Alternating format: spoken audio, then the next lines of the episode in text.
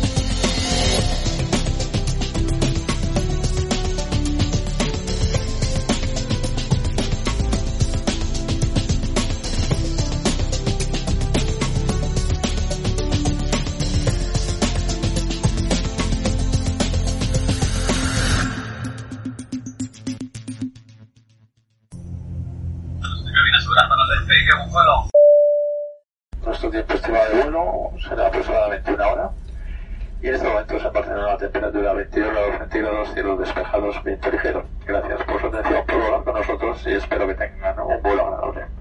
Y ahora, aviación comercial.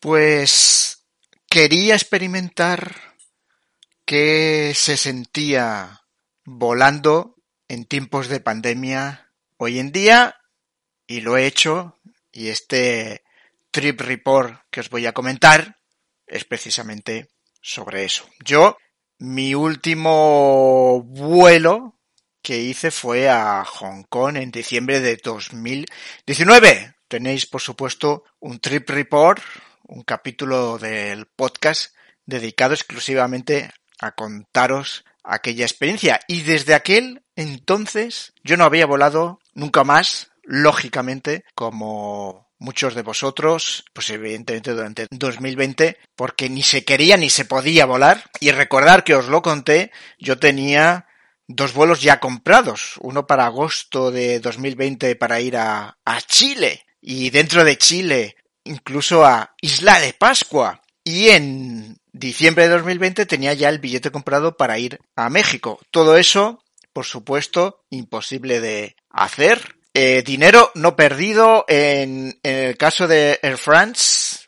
Eh, simplemente me dieron un bono que después podría usar posteriormente y que aún lo tengo pendiente de usar, pero ya os contaré. En el caso de la TAM lo mismo, pero ese bono caduca, lamentablemente, y ese sí que voy a perder el dinero, el de la TAM. Pero bueno, o sea, 2020 imposible de, de volar, lógicamente. 2021 en verano todos sabemos que la cosa se animó, yo no me animé, pero ahora para el puente de 1 de noviembre, pues sí que me he animado a hacer un vuelo, un vuelo cortito, que es el que os voy a contar bajo este lema, ¿no? De cómo es volar en tiempos de pandemia. Un vuelo de Barcelona a Menorca. Quería conocer Menorca, conocía Mallorca, no conozco Ibiza todavía. Entre Ibiza y Menorca me animó más ir a, a Menorca, sobre todo para conocer todo la cultura talayótica que es impresionante. Más de 1500 yacimientos arqueológicos en una isla pequeña como es Menorca. Menorca de pequeña, pues mirar, en coche más o menos es media hora de punta a punta. Eh, del punta más larga a punta más larga. Más o menos para que os hagáis una idea. Es una isla pequeña, pues en esa isla pequeña 1500 yacimientos arqueológicos de la cultura talayótica, o sea, de, la cultura de la edad de piedra de antes de Cristo. Bueno, pues eso es lo que me, animé, me animó a ir. Y os lo que voy a contar es cuál fue esa experiencia de volar con Vueling. El vuelo fue con Vueling saliendo el un viernes por la tarde y regresando un lunes por la mañana. Bueno, lo primero, por supuesto, era dejar el coche en el parking y el parking estaba pues bastante desocupado. Había muchísimo sitio, fácilmente podías aparcar incluso la planta 2 del aeropuerto de Barcelona, de la T1, que es la que te deja ahí en el mismo nivel donde de, de salidas, que después ya pues tienes que subir al siguiente piso de llegadas, que es donde suele dejarlo, donde es un parking. Normalmente eso es un parking con un precio espe especial por estar en esa planta, así cuando sales ya directamente no tienes que mover maletas ni subir ni bajar, ya entras directamente. Bueno, aquello primero ni es parking, eh, o sea, es, un, es una planta más ya, porque lo que han hecho es que no hay muy pocos coches. En, si los cuentas son muchos, pero en comparativa, bueno, las plantas están bastante vacías y fácil de, de encontrar. Me sorprendió una cosa enorme, porque yo viendo como en verano la cosa ya se animaba, yo tenía la impresión de que en los aeropuertos iban a estar bastante animados y aquello fue, lo que yo vi era una terminal prácticamente vacía. La terminal T1 de Barcelona estaba, es que de verdad, o sea, eso en tiempos normales, el viernes por la tarde, eso estaría a tope. Una terminal estaría a tope en tiempos normales. Lo que yo vi era una terminal prácticamente vacía. Me sorprendió muchísimo. Dije, ostras. O sea, vi de verdad el impacto y la caída de pasajeros en los aviones. Porque aquello era, bueno, o sea, en, un puente aquí sería dificilísimo hacia tu puerta de embarque, porque normalmente siempre están las colas y la gente. Bueno, estaba vacísimo. O sea, realmente muy pocos aviones. De hecho, yo lo que vi es que había otro Vueling, había un Level, un Iberia y una Air Europa. De Vueling,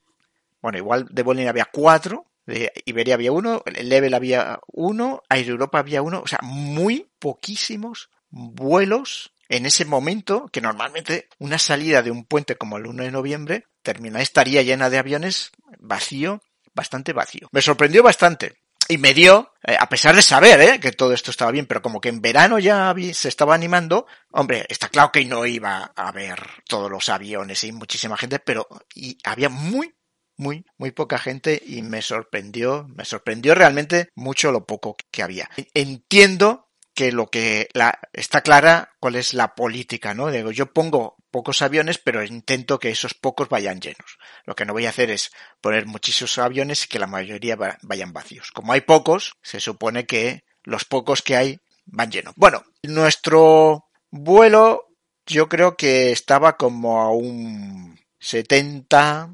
80% de, de ocupación. Eh, no estaba lleno, por supuesto. Bueno, 70%, pues yo calculé que es más o menos lo que, lo que había. Eh, se trata de un vuelo muy corto, el de Barcelona-Menorca. Nos tocó un 320 NIO. Esto está muy, está muy, está muy bien. Es una maravilla. El avión es una maravilla. Nada que ver con, yo creo que no me había subido nunca en un 320 NIO. Nada que ver con el ruido de motores que se escucha con el 320 CO está claro. Es una maravilla, sí, sí, realmente maravilloso. Y repito, es un vuelo muy corto, yo creo que son 40 minutos desde que despegas hasta que de haces el pushback hasta que aterrizas, deben ser eso, unos 40 minutos. Vuelo muy cortito, o sea, que se pasa muy, muy rápidamente y yo creo que era, era muy bueno en ese sentido para, para probar, ¿no? El, el avión salía a las, eso, tenía que hacer el pushback a las 17.10 y el embarque empezaba a las... ponía 16.30 que iba a empezar, pero cuando llegamos ya ponía que iba a empezar a las 16.25, iba a empezar cinco minutos antes de lo, lo, que marcaba. Llegamos, ya estaba el avión estacionado. A las 16.50 se cerraron las, las puertas, o sea, es embarque rapidísimo, el embarque rapidísimo. Porque mm, mucha gente no lleva maletas dentro del avión porque se embarca por grupos y eso es una maravilla. La verdad es que yo creo que eso ya ha llegado para quedarse y la verdad es que va muy bien, ¿eh? O sea, los grupos es, grupo uno es, pues, o porque, porque has pagado el embarque prioritario, pero bueno, entran primero un grupo reducido de personas y después está el 2 y el 3, que es más o menos. El grupo 2 es la mitad del avión para atrás y después es, pues, al revés, la otra, la mitad para adelante. Claro, el no, el no colisionar, eh, de que entras y está todo el mundo parado porque está el del medio que está poniendo la maleta. No, bueno, eso retrasa mucho. El embarque se, se hizo rapidísimo. Esto ya es de antes de la pandemia, pero con la pandemia se agradece cuando precisamente porque hay una de las cosas que es intentan las compañías que no haya aglomeraciones en los pasillos, ¿no? Por ejemplo, dato curioso, en ambos vuelos el, la señal de cinturones de seguridad nunca se quitó. No sé si es porque simplemente, como es tan corto el vuelo, no te lo permiten o simplemente es porque eh, lo que se hace es que tú no puedes quitarte el cinturón de seguridad, es decir, tú no puedes moverte de tu asiento. Si quisieras ir al baño, pues tendrías que indicárselo. Bueno, lo que no quiere es que lógicamente la gente haya aglomeraciones en ninguna parte del avión y, y yo creo que ese es el cómo lo cómo, cómo, lo consiguen y bueno, en un vuelo corto evidentemente nadie tiene ninguna necesidad o nadie debería tener ninguna necesidad de ir, por ejemplo, al baño en un vuelo más largo, pues ya no sé cómo cómo se hará. Por tanto, ya digo, ¿eh? Embar embarcamos 16.25, 16.50 ya estaba cerrándose las, las puertas y a las 17 se hizo el, el pushback, ya estábamos haciéndolo antes de lo estipulado. Yo creo que el takeoff lo hicimos a las 17.10. Fijaros, a las 17.20 yo creo que empezábamos el descenso y a las 17.45 aterrizábamos. Y en Menorca, en Menorca es un aeropuerto muy, muy pequeñito, ¿eh? es una pista y una terminal relativamente pequeña y lo que había ahí, nosotros llegamos y solamente había estacionado un Iberia, un Vueling y un Ryanair. Pocos aviones en Menorca, yo creo que eso entra dentro de la normalidad. En verano supongo que aquello es, muy diferente, pero muy, muy poca gente. O sea, a mí me sorprendió. O sea, un viernes, inicio de puente de 1 de noviembre, muy poco tráfico. Lógicamente, en Menorca, digamos que estaba cerrando. Esto es algo curioso. Es una economía turística muy estacional, pero no ya ahora por la pandemia, sino de siempre. En noviembre prácticamente casi todos los negocios turísticos cierran, los hoteles cierran, por supuesto, no todo, sigue habiendo cosas. Y muchos restaurantes cierran, muchas, muchas cosas cierran, muchas cosas cierran. Parking que, que, eran de pagos, pues, para ir a las calas, las famosas calas de Menorca, pues ahora es gratis. En fin, estaba claro que la, la isla estaba ya cerrando pero es como el último estirón, por eso está abierto hasta, hasta el 1 de noviembre las cosas, porque es como el último estirón, pero un último estirón que este año se notaba que había muy, muy poco turismo. Y, en general, ya digo, bueno, igual es que a Menorca no va mucha gente, no, no. En general ya os digo que el aeropuerto de Barcelona estaba súper vacío, constaté, constaté que realmente la, la pandemia, lo, lo, constaté, digo, porque una cosa es lo que os he ido contando, las estadísticas, los otra cosa es vivirlo, pues está claro que, estamos lejos de, de, recuperar todo esto.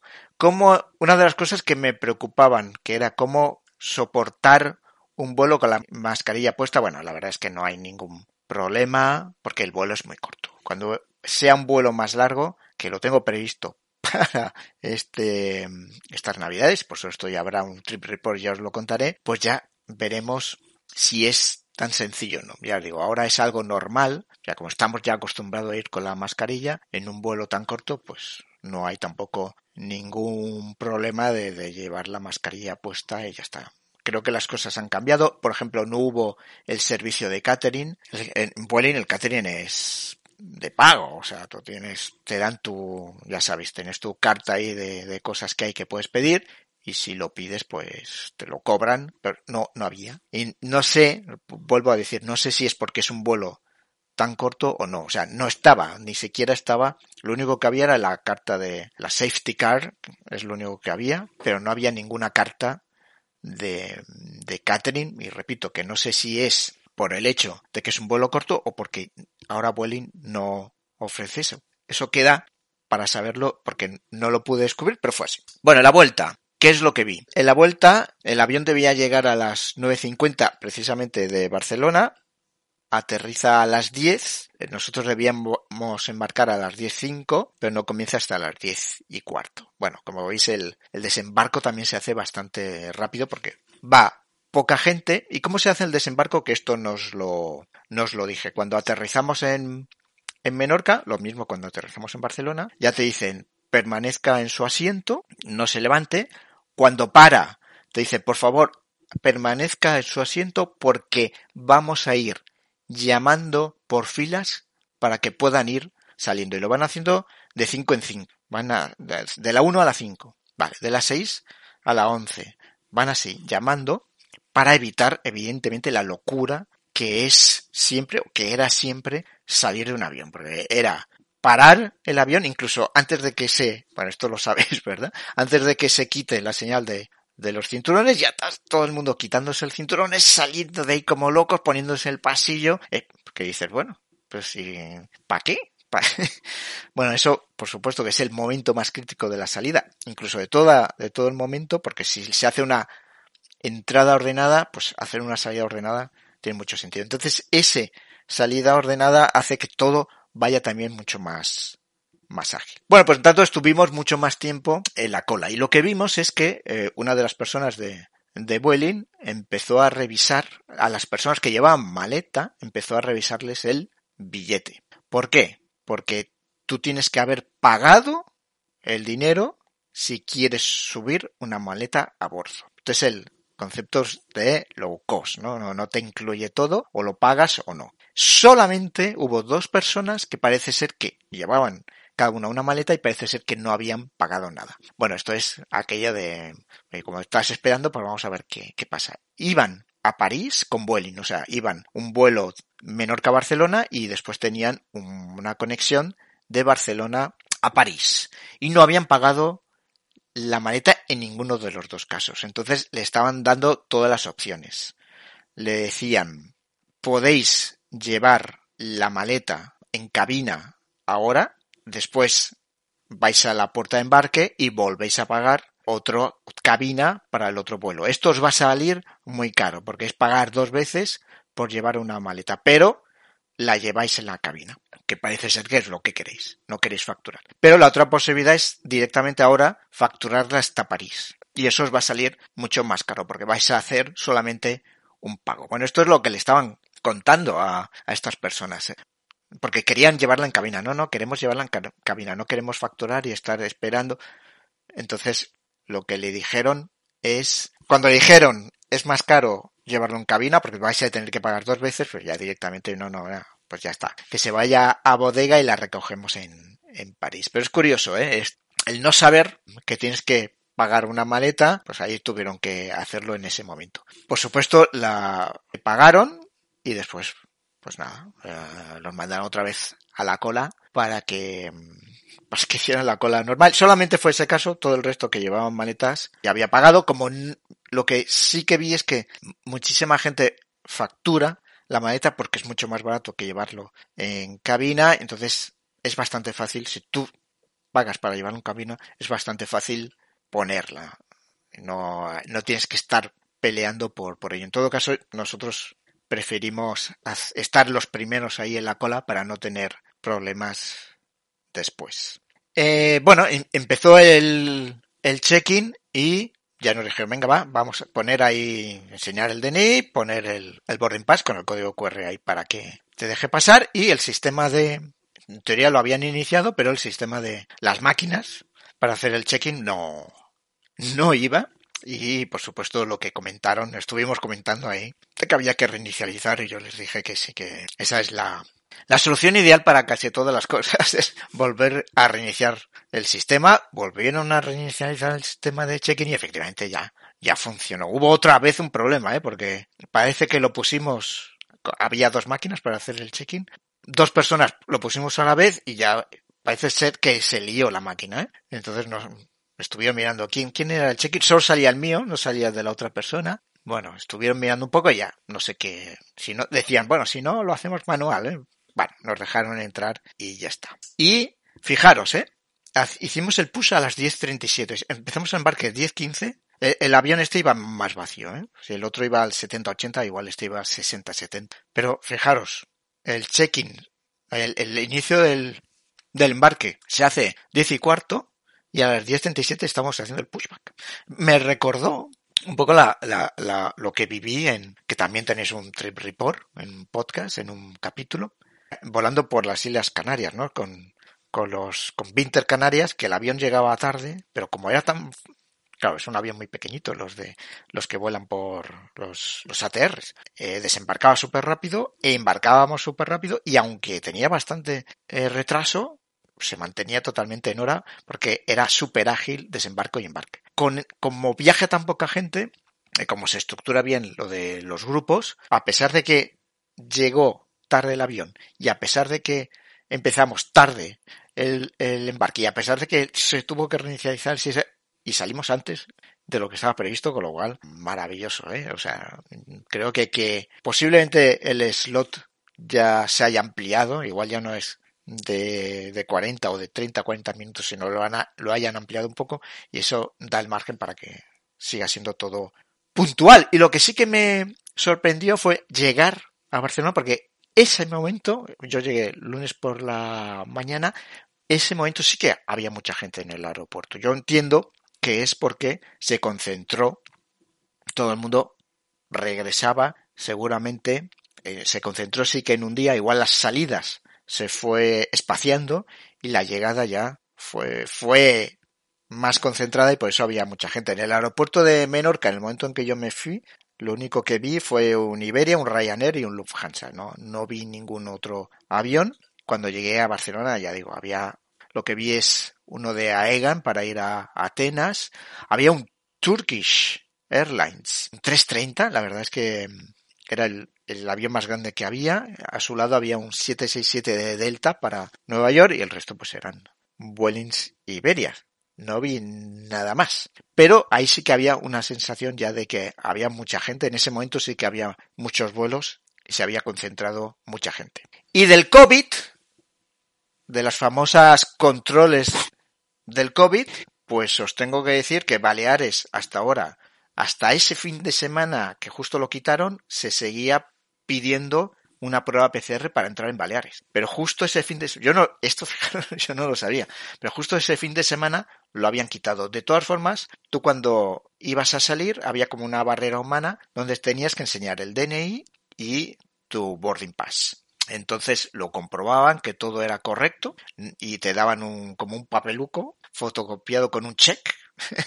Entonces, a la, en las puertas se lo tenías que entregar. Entiendo que había como un doble, un doble control, ¿no? Tú no podías salir por las puertas si no te daban un check, porque claro, en un momento de mucha afluencia, tú te podrías escapar de esa barrera, pero todavía hay otro filtro ahí que te han dado el check. Si no tienes el check, no sales. Pero no sé qué tipo de control tampoco se hacía, porque repito, entiendo que solamente te lo hacían si venías del extranjero, porque igual ahí sí que tienes que presentar para entrar a España una prueba PCR o el pasaporte COVID. Si es dentro de, España, pues no tienes que presentar nada. Pero sí que me impresionó el decir, sea, aquí sí que hay un control, ¿no? En Barcelona era más ridículo, porque en Barcelona en la salida había como dos, como dos sitios por donde, antes de entrar, o sea, esto es en la terminal, pasas a la zona donde se recogen los equipajes, bueno, pues en ese punto hay como dos vías, uno es vuelos nacionales y uno es vuelos internacionales. Entonces, si vas por vuelos internacionales, sí que vi que te están revisando el que tengas esa PCR o que tengas la, pues la pauta, el pasaporte COVID, ¿no? La pauta completa. Ahí sí que lo vi, que lo estaban haciendo. Pero si tú te ibas por la cola de Nacional, nadie te, o sea, el único decía, ¿qué vuelo? ¿De qué vuelo vienes?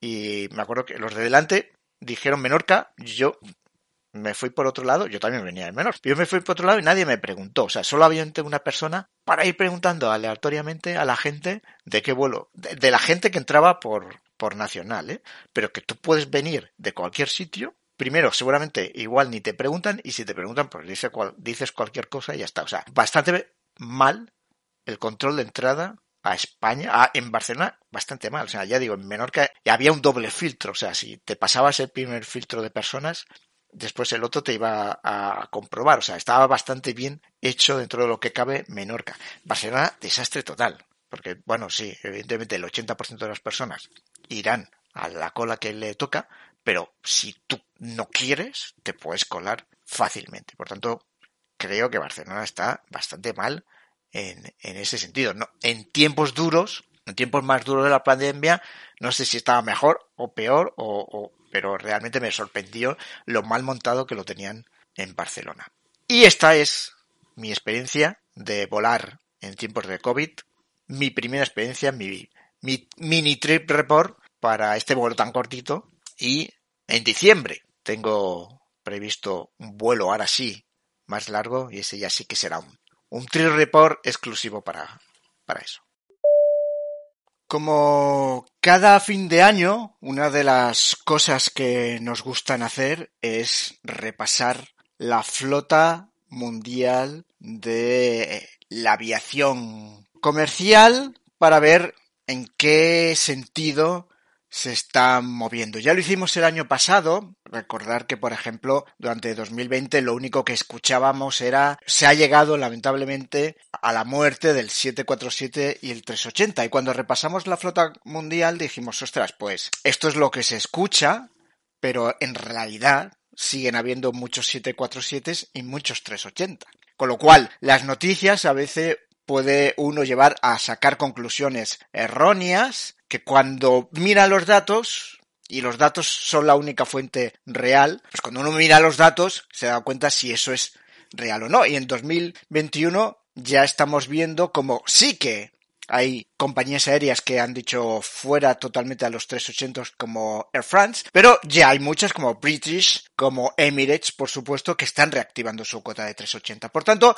mirar los datos de la flota mundial creo que es la única forma de darse cuenta de por dónde va el sector. Así que vamos a ir analizando de los aviones comerciales más importantes cuál es la flota que ha habido en 2019, en 2020, o sea, es y 2021. 2019, recordar que era la flota en un momento más o menos pre-pandemia, más o menos, ¿eh?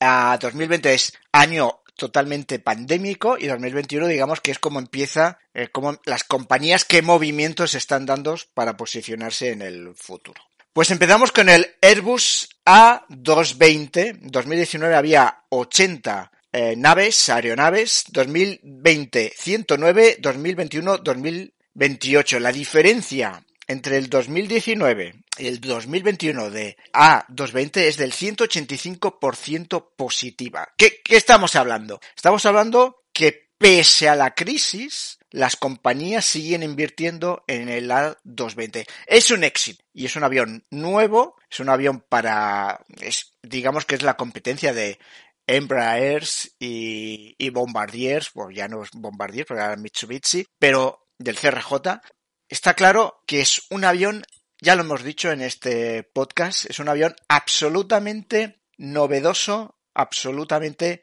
triunfante. Quiero que también veáis una cosa. Eh, lo que se habla mucho es la renovación de las flotas de las compañías para tener aviones más eficientes. Este es un caso que lo confirma. Un 185% de diferencia positiva entre 2019 y 2021 lo que dice es las aerolíneas están apostando por un modelo como es el A220. Es un éxito absoluto, arrollador y que va a seguir siéndolo.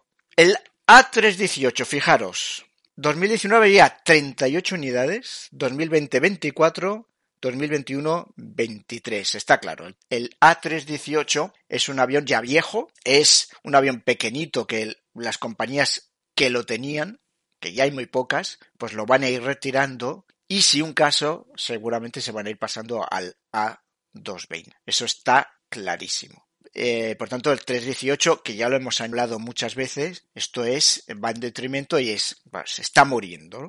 Vamos a hablar del 319, porque el 319 sí que tiene versión CEO y Neo. El 318 ya está abandonado por, por Airbus, lógicamente, ¿no? Ahora ya no quiere, ya no hay 318, hay 220. Pero el 319 sí que es una familia que Airbus sigue teniendo la versión CEO y la Neo. Pues de la CEO, en 2019 había 1289, 2020 1211, 2021 1123, o sea, es un 13% de caída, ¿no? Pero, como veis, no es mucho digamos que el 3.19 Neo, los que lo tienen, lo siguen utilizando. El 3.19, el CEO, eh, perdón, estaba hablando del CEO. El Neo, pues todavía no hay nada puesto en el mercado, o sea, cero, cero, cero, cero. Por tanto, digamos que el 3.19, aunque está cayendo un poco, pero ahí se mantiene. vamos con el superventa, con el 320, la versión CEO. 2019 había 4.233, 2020 4.110, 2021 3.836, o sea, una caída de entre el 2019 y 2021 de un 9%.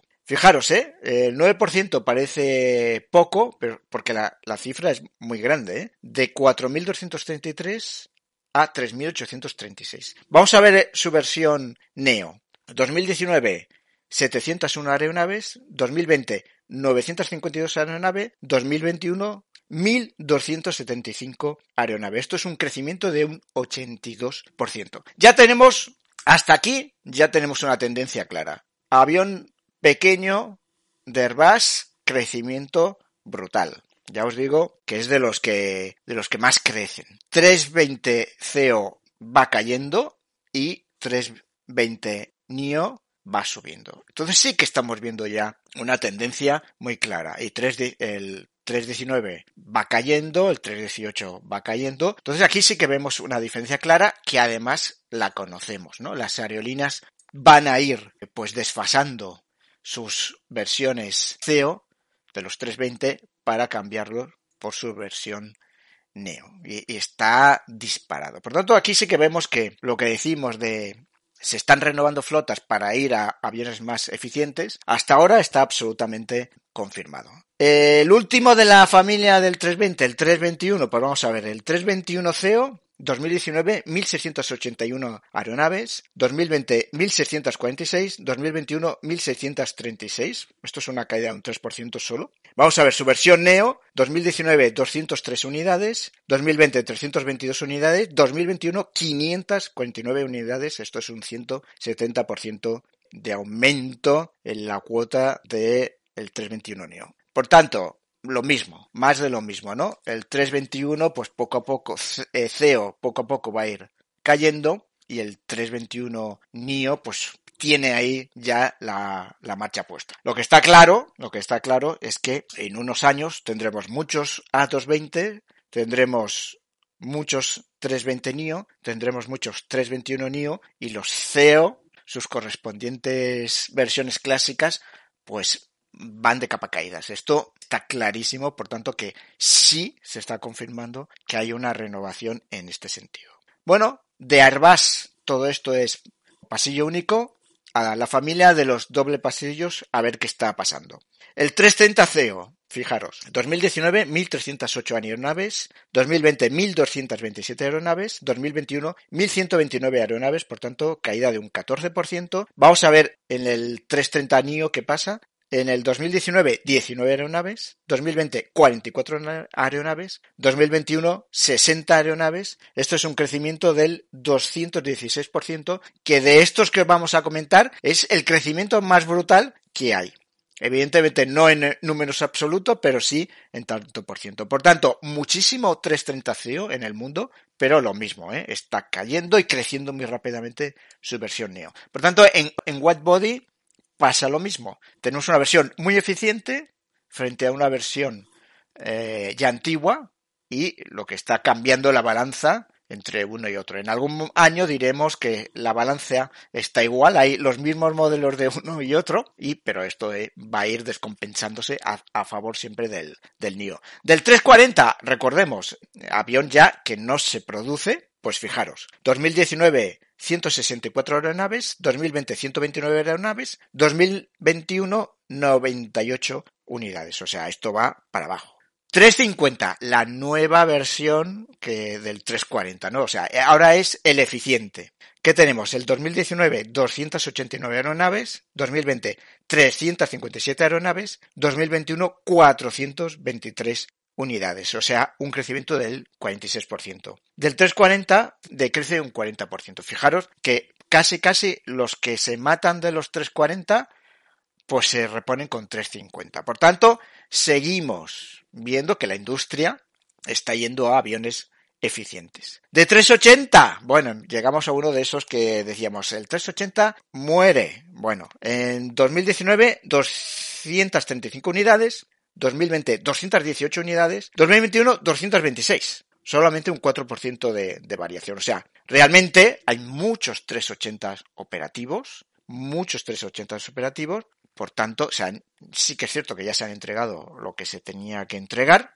pero operativos los están. O sea, el 380 no ha muerto. Esto es lo que tenemos que tener claro. 380 le queda vida, o sea, ha muerto ya como producción, no va a haber nuevos 380, pero tiene una vida útil todavía grande afortunadamente, porque es un grandioso, grandioso avión que queremos verlos, que queremos verlos ahí. Por tanto, 380, aunque sí que es cierto que respecto al 2019, por ejemplo, los Air France ya están muertos, ¿no? O sea, sí que hay unidades que ya se han desmantelado, pero es un avión vivito y coleando. Bueno, pues este era el mundo Boeing, eh, perdón, este era el mundo Airbus. Vamos a hacer lo mismo repasando el mundo Boeing. Bueno, el Boeing 737, la versión 100 y la 2. Es que, claro, hay tantos 737 en el, en el mundo volando. Es, un, es que tenemos que repasar ya incluso de la versión 100-200, que es las primeras que hubo. En el 2019 98 unidades, 2020 90 unidades, 2021 84 unidades. Está claro que esos aviones tan antiguos, pues bueno, pues poco a poco van a ir muriendo. Está clarísimo. Esto es vamos a ver esa tendencia. El 737 Classic, que es el siguiente que hubo antes del Next Generation, 2019 838 unidades, 2020 806 unidades, 2021 762 unidades. O sea, todo esto está decreciendo, decreciendo, decreciendo. El NG, que es lo que más hay. 2019 6.600 unidades, 2020 6.000 558 unidades, 2021 6.332 unidades, esto es un decrecimiento del 4%. Está claro que el NG, pues poco a poco también se va a ir dejando, pero fijaros, hay 6.000 unidades, o sea, esto es una brutalidad. En ningún avión estamos hablando de, esto, ¿eh? o sea, el 320 CO son 3.000 unidades, o sea, el el, el NG son 6.000 unidades, o sea, esto es brutal. Tanto, sí se están eh, quitando, pero es que hay tantas que esto va a durar muchísimo. Bueno, el, el MAX, Vamos a ver, el MAX 2019 373 unidades, 2020 371 unidades, 2021 567 unidades, 52% de cambio. Por supuesto es un avión que tendría que haber despegado hace muchísimo tiempo, pero conocemos la historia, no la vamos a volver a, a contar, por tanto, entre la pandemia y los problemas del MAX esto ha ido muy lento, pero lo que sí que tenemos claro es que las aerolíneas van a apostar por el 737 MAX y por tanto esto va a ir aumentando, bueno, pues exponencialmente. Esto lo iremos viendo. Van a ir retirándose engines y se van a ir sustituyendo por versiones Max.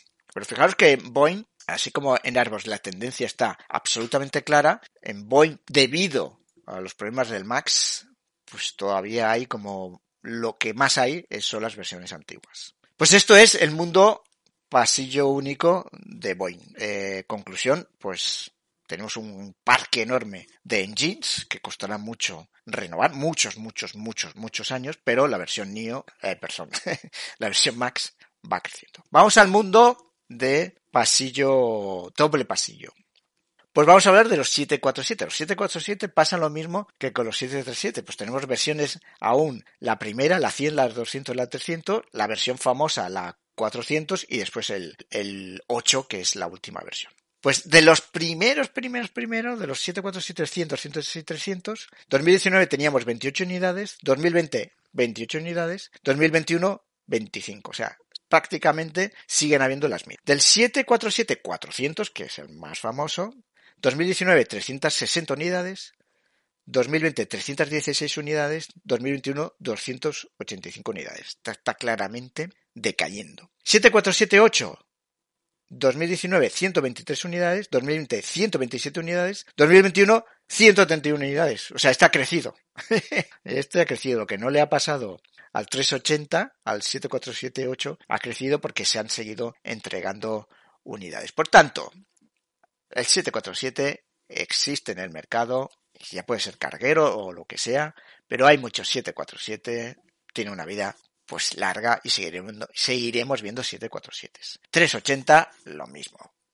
hay muchos 380, ya se están poniendo en marcha 380, por tanto seguiremos viendo 380. Lo digo porque las noticias parecían como que ya no íbamos a ver ningún 747, ningún 380, y no, bueno, oye, que sí que está claro que se van a ir retirando, pero le quedan una larga De versiones antiguas, vamos a hablar del 757 y del 767. El 757-200 teníamos en el 2019 655 unidades, 2020 590, 2021 578. O sea, esto lógicamente va para abajo. El 757-300 teníamos 55 unidades en 2019, 53 en el 2020 y se mantienen esas 53 en 2021. Y el 767 2019 793 unidades, 2020 767 unidades y 2021 753 unidades. O sea, mm, es que hay muchos 767. Eh, Delta, por ejemplo, pues yo me monté en un 767 en un vuelo Barcelona-Nueva York, pues lo que trae Delta aquí son 767. O sea, hay muchísimos 767 y hay muy poca variación. Siguen habiendo los mismos. O sea que son a, el 757, lógicamente, ese sí que se va a ir, eh, aunque hay muchísimo, ¿eh? 757, pero ese sí que va para bajada. El 767 está por todo el alto.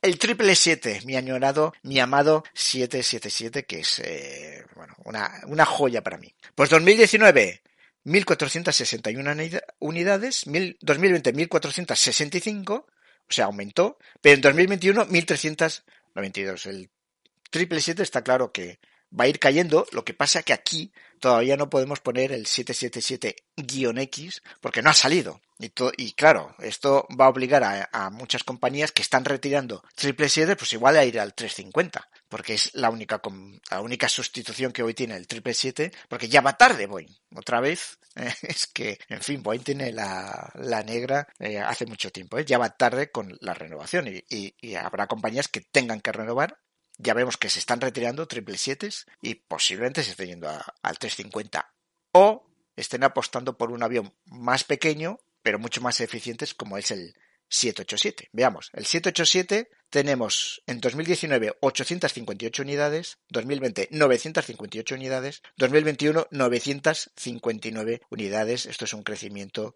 del 12%.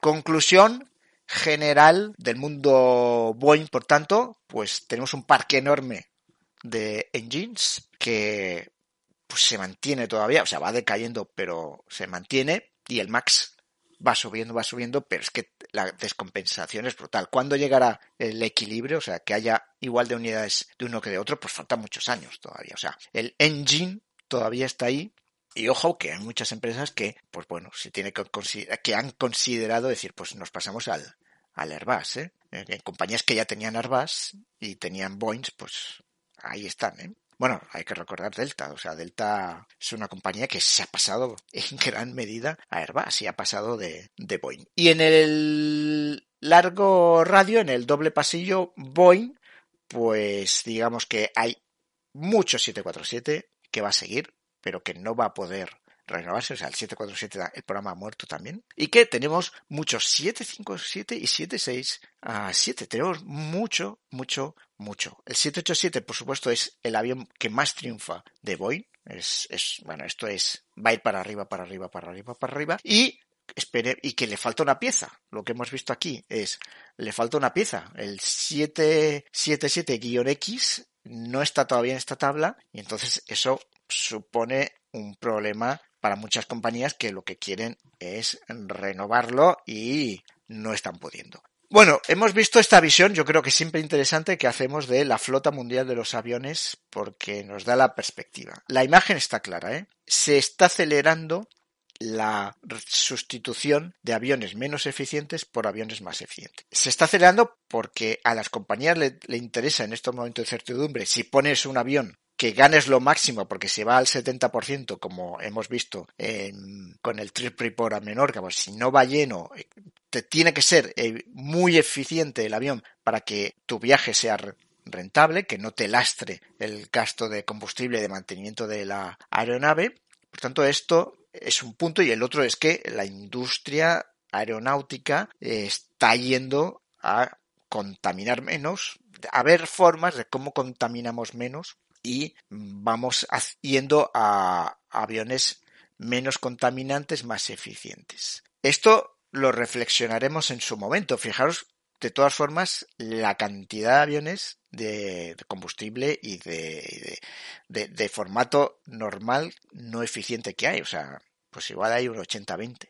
O 80 no eficiente y 20 ya eficiente. Por tanto, es un mundo complicadísimo, es un mundo complicadísimo. El panorama global es que la industria sí quiere ir a más eficientes. El motivo principal, lógicamente, es para que yo pueda sobrevivir mejor, no por contaminar menos. Pero tenemos un gran parque de aeronaves pues trae pues que no son tan eficientes, ¿no? Que, que consumen pues seguramente un 20, un 30% más que su contemporáneo eficiente. Pero las conclusiones, eh, la, la industria va a esa renovación y los 747 y los 380 siguen existiendo y los seguiremos viendo por mucho tiempo. Bueno, este mismo análisis lo haremos el, año que viene y veremos cómo va evolucionando año a año la, aviación comercial respecto a las cifras, que al final es el único dato objetivo del que nos podemos fiar.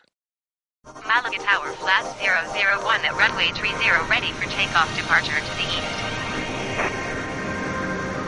Flat 001 cleared for takeoff runway 30 departure to the east approved. Cleared for takeoff runway 30 flat 001. Y ahora, simulación. Pues quiero continuar explicándoos la renovación de hardware en sentido amplio que he llevado a cabo.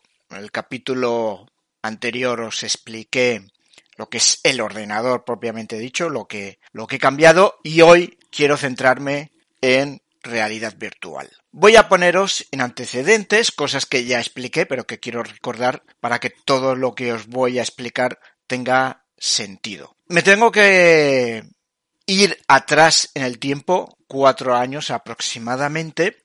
Yo en aquel momento mi ilusión era tener una cabina de un 737, pues porque, claro, había probado algunas en algún centro de simulación y aquello es como otro mundo, ¿no? Eso ya sí que es verse imbuido dentro de un avión. Lo de mirar una pantalla está muy bien, pero claro, si tienes una cabina reproducida exactamente, bueno, es magnífico. Es, es una experiencia que si no lo habéis hecho, por favor, hacerlo porque no tiene parangón. Y claro, mi ilusión era, hostias, pues yo tengo que tener una cabina, pues más o menos completa, no sé si con el chasis, ojalá sí con el chasis, solo con los, el panel frontal y ya está. Bueno, no, lo sabía, pero era mi ilusión. Pero en algún momento pensé, si yo tengo una cabina de 737, será perfecta, pero ¿qué pasa si quiero volar en un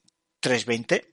¿Y qué pasa si quiero volar en un 747? ¿Qué pasa si quiero volar en un 777? Ahí está, ¿no? Claro, por un lado está muy bien tener una cabina física, pero por otro dices, mmm, estás como ahí ya atado a un modelo, a un, a incluso a una versión del simulador, porque claro, esto es un producto que actualizarlo ya pues tendrá sus complicaciones, en fin. Hay pros, que son muchos, y hay contras, que yo barajé. Y entonces se me encendió la bombilla y dije, ostras, si yo me compro unas gafas de realidad virtual y realmente las gafas de, real, de realidad virtual pues son buenas y te, te ves en un ambiente inmersivo, pues esa puede ser mi solución. Pero uno, ocupa muy poco espacio, no todo lo que ocupa una cabina, son muy baratas en comparación con lo que vale una cabina de, avión y puedes tener todas las cabinas de avión del mundo, porque al final es, pues si te compras, si existe ese modelo de avión, pues ya está. En el simulador, pues ya lo tienes. Entonces empecé a investigar más a fondo todo el tema de las, de la realidad virtual. Yo tenía, pues claro, evidentemente Prepare CD, versión 4, y bueno, las más populares en ese momento eran las Oculus Rift. Y todo el mundo se quejaba de las Oculus Rift. ¿Por qué? Porque tenían una resolución tan, tan, tan baja que la gente ni siquiera era capaz, con las gafas puestas, de leer los displays del avión.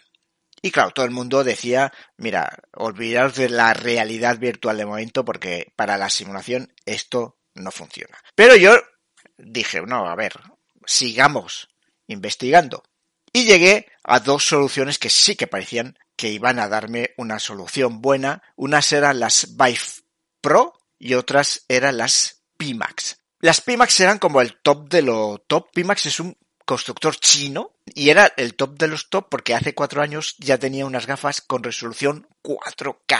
Impresionante, ¿no? Y bueno, las Vive Pro eran resolución 2K. Ya sabéis que la resolución al final es juntas la resolución de cada ojo y dices la resolución global de las gafas es lo que sea, ¿no? Entonces, si en una gafa tienes 1900 y en otro 1900, pues ya tienes ahí, estoy diciendo, ¿eh? pues ya tendrás unas 4K, bueno, así, ¿no? Esto, esto si tienes 1200, 1200, pues tendrás 2K, bueno, por, ahí van los tiros, como ya sabréis seguramente. A mí Pimax, claro, era el top de los top, digo, yo no sé si mi equipo que tenía en ese momento iba a soportar eh, Prepare correctamente en cuanto a rendimiento con unas gafas 4K. Yo lo ponía muy en duda y además era un constructor que yo no sé tampoco qué soporte me iba a poder dar. Así que dije, yo creo que lo mejor va a ser comprarse el, mi equipo, recordar que era un i7 con dos tarjetas 1080 Ti. Yo pensé, yo creo que lo mejor va a ser comprarse unas Vive Pro, que bueno, también eran parte de las Pimax, eran como lo más de lo más. Y claro, flipé, aluciné y me enganché a la realidad virtual, a, a volar, porque la verdad es que no lo había usado, no lo usé, las Vive, no lo usé para nada, absolutamente para nada que no fuera la simulación, no, no busqué juegos o experiencias, simulación. Porque es que me enganchó absolutamente, ya estaba inmerso en la cabina de los aviones y claro, para mí fue un mundo que yo os lo conté ya en su momento, yo ya no volaba con Prepare CD, yo ya no volaba en la pantalla. Yo, para mí ya no tenía sentido volar en 2D. Yo ya, si usaba Prepare, si hacía un vuelo, lo hacía con las gafas real virtual, no había vuelta atrás. Eh, para mí era eso, era una vez que con Prepare te ponías las gafas, ya está. Bueno, y yo era feliz eh, en aquel momento y, bueno, pasó que salió Microsoft Flight Simulator, se anunció Microsoft Flight Simulator en 2019. En diciembre me apunté al programa Alpha y en, fijaros, no, no había realidad virtual. De hecho, se lanzó en agosto Flight Simulator sin soporte todavía de realidad virtual. Lo que pasa es que durante el alfa la gente gritó tanto diciendo, pero ¿cómo no hay realidad virtual? ¿Cómo vais a lanzar un producto sin realidad virtual? Que Microsoft se puso las pilas y dijo, vale, vale, lo, lo, lo vamos a lanzar sin realidad virtual, pero ya estamos trabajando para incorporar realidad virtual en el simulador.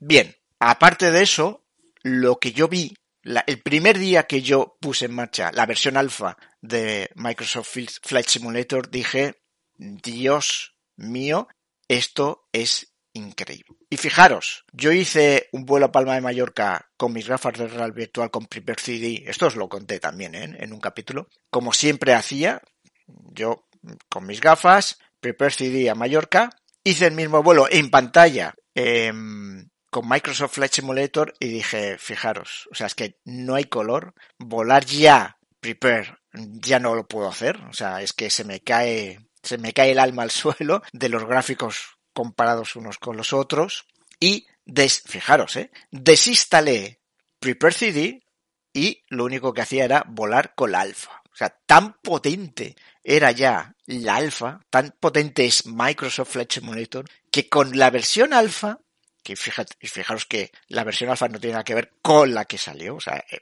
había muchos más fallos, muchos más problemas, etc, etc, pero aún así era tan brutal que desinstalé Prepare CD, dije ya no quiero saber nada de Prepare CD y por supuesto como no había soporte para realidad virtual pues eh, abandoné las gafas de realidad virtual. Me compré una pantalla ya esto también os lo conté, 43 pulgadas 4K y claro, para mí es, o sea, es brutal, brutal. Una pantalla 43 pulgadas 4K con Microsoft Flight Monitor, la experiencia es increíble. Bueno, salió Microsoft Flight Simulator definitivamente, y no sé si fue por noviembre, diciembre, que ya se dio soporte a la realidad virtual.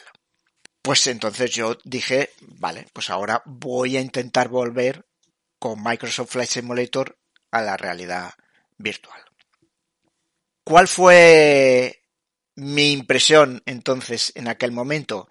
Pues es que yo abandoné la realidad virtual en Microsoft Flight Simulator. No hacía demasiados vuelos en realidad virtual. ¿Por qué?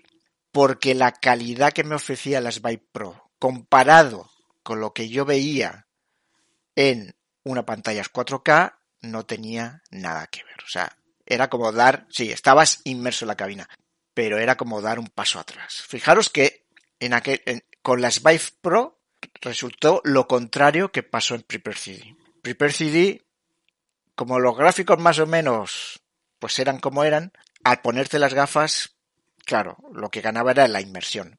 Los gráficos en Microsoft Flight Simulator son como son, por tanto, si me ponía las Vive Pro que tenía una resolución, pues ya digo, 2K, pues, eh, en fin, pues no me convencía nada. Y yo entonces dije, no, no, yo la mayor parte del tiempo lo voy a hacer con, con mi pantalla.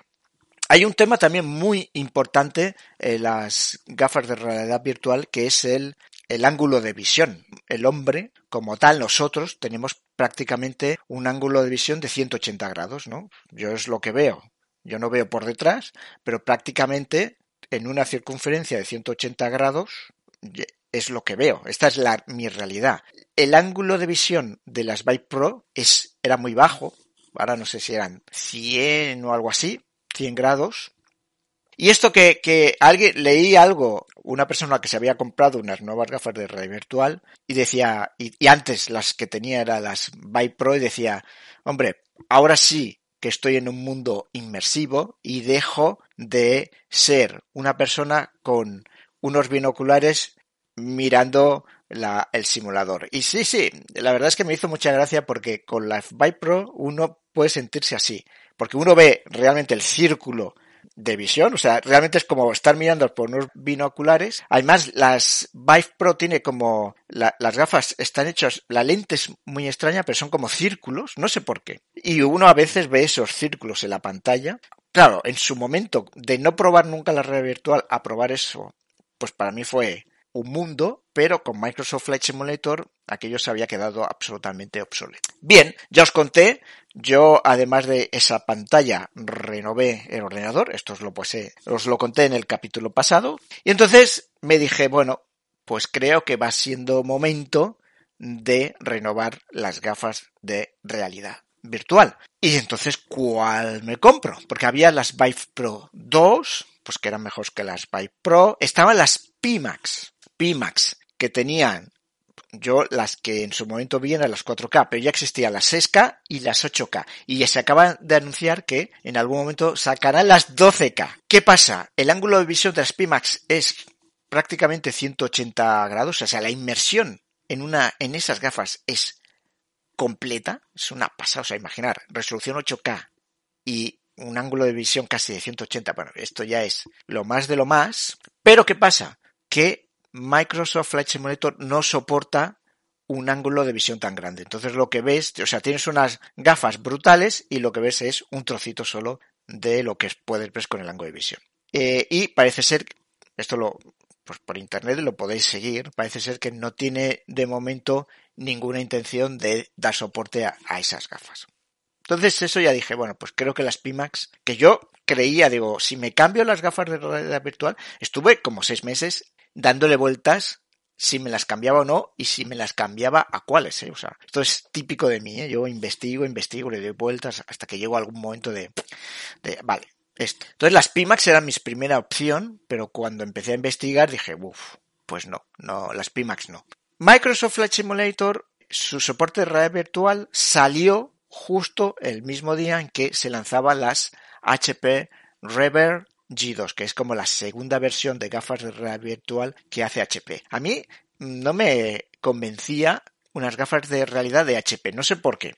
Yo HP con ordenadores, bueno, no, haya, no es que haya tenido una mala experiencia, pero tampoco una experiencia sobresaliente. Con las impresoras quizás he tenido mejor experiencia, pero yo no asociaba HP con gafas de realidad virtual. Entonces me, era un poco extraño comprarme esas gafas y siempre dije, no, no, esto no, no creo que sea la opción. Pero poco a poco fui viendo que sí que eran una buena opción, porque son gafas 4K, con un, creo que tienen un ángulo de visión 120 grados y una cosa muy importante, nativas a la realidad virtual de Windows. Y esto es muy importante. Las Vive Pro funcionan con la realidad virtual, con el motor de realidad virtual de Steam.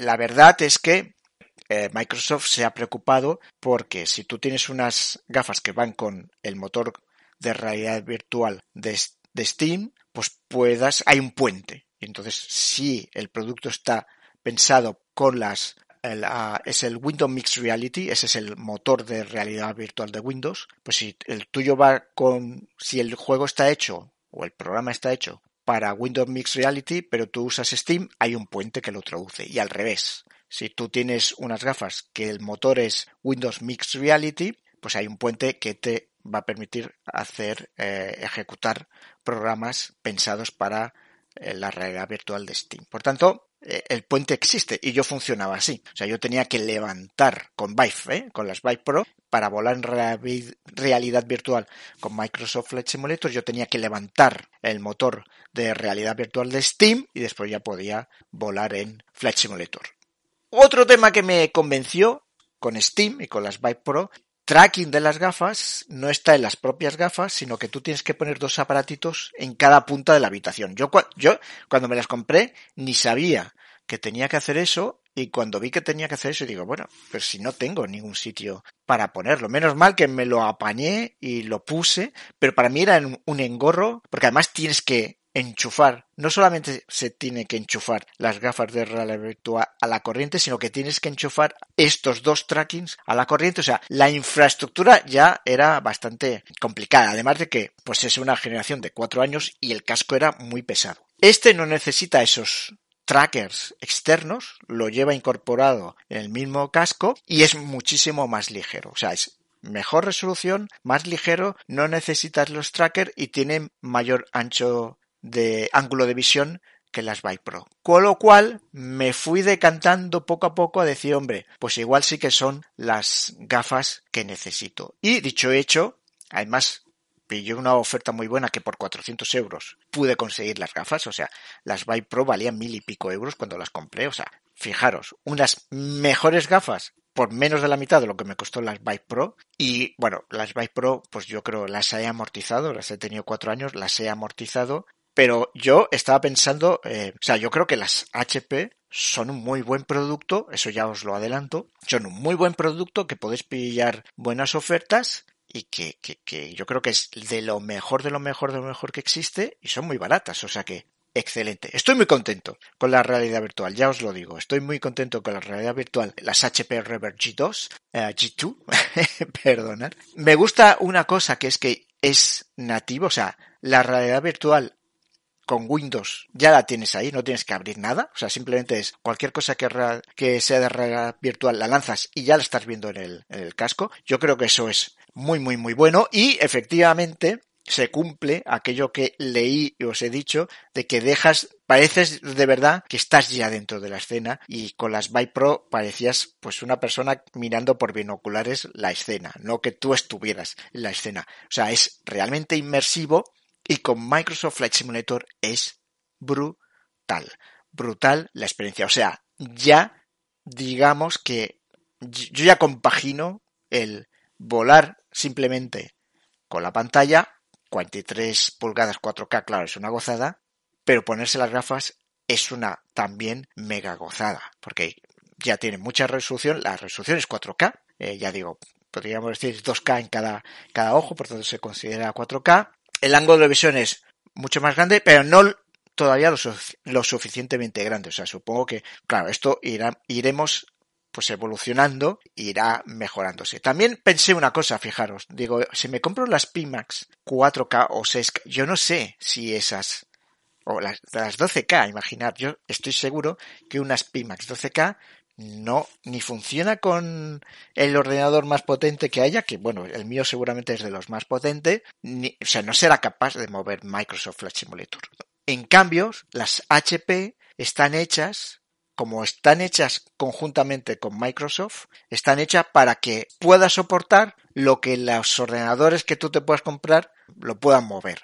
Eso es una garantía, es decir, me compro las HP y van a funcionar, porque además Asobo y Microsoft probaron la realidad virtual con esas gafas. Entonces estoy seguro de que irán evolucionando, irán evolucionando de acuerdo a la evolución del hardware y el software. Que si te compras otras que va por su cuenta, pues sí, sí, 12K 180 grados de ángulo pero después no, no va. Y es lo que pasa. La, gente que tiene Pimax dice, ostras, pero si no me va en Microsoft Flight Simulator, porque, bueno, yo creo que es mejor ser un poco más comedido y comprarse lo que te están asegurando la compatibilidad. Por tanto, nuevas gafas de realidad virtual necesarias para Microsoft Flight Simulator si uno quiere pasar a ese mundo. Y además, fijaros, las gafas de realidad virtual lo he empezado a usar también para otras cosas que no son simplemente volar. Y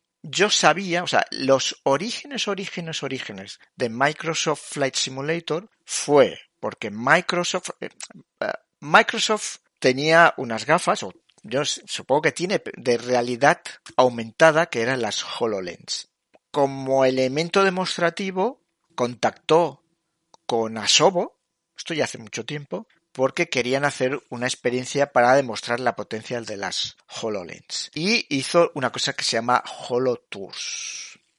Esto, los HoloTours, es gratuito, es un programa gratuito que te vas a la Store de Windows, te lo bajas y con unas gafas de realidad virtual, porque tiene su versión realidad aumentada y realidad virtual, Claro, yo descubrí eso porque era de Asobo, digo, ostras, voy a buscar eso. Así empezó, ¿eh? Con esta demostración empezó la unión Microsoft Asobo y empezó también, a partir de ahí, o sea, se llegó un momento en que esas demos que hacían les llevó a preguntarse, ¿y si hacemos el Flight Simulator con esta tecnología, con este motor que estamos poniendo? Como era el origen de Microsoft Flight Simulator, de este nuevo Microsoft Flight Simulator, pues quise probarlo. Lo que es es un viaje virtual a Perú y a Roma.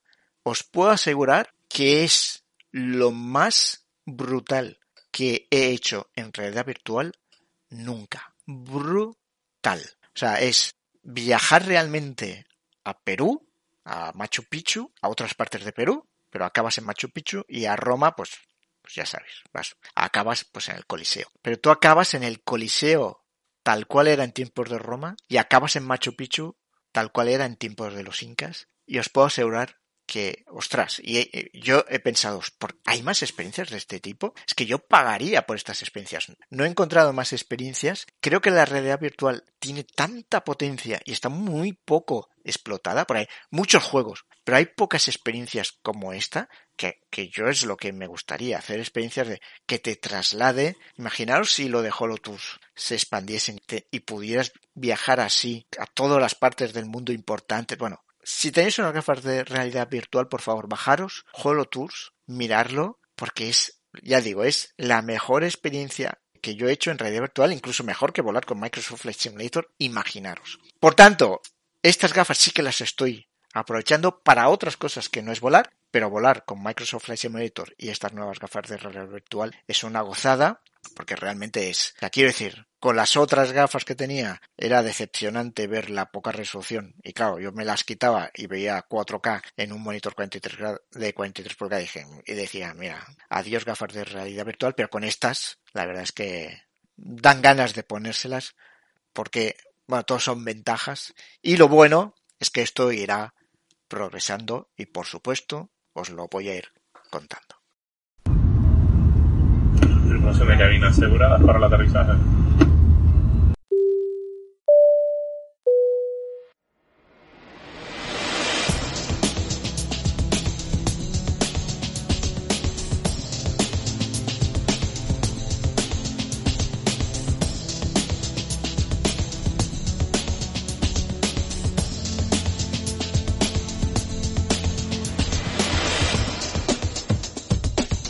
Y hasta aquí el capítulo 32 de Flaps. Si quieres ponerte en contacto conmigo, puedes hacerlo enviando un mensaje en Twitter a la cuenta arroba aeroflaps o al mail oficial del podcast flapspodcastaereo arroba y estaré encantado de comentar y contestarte a todo lo que quieras. Recuerda también visitar nuestra web www.flaps podcastaéreo.com. Y la verdad, de verdad y con todo el corazón, espero que os haya gustado. Y puedes ayudarnos dejando una recomendación en Apple Podcast o en iVoox. Y por supuesto, contándoselo a tu vecina, a tu vecino y a todos tus amigos. Nos vemos en el próximo capítulo. ¡Aterrizamos!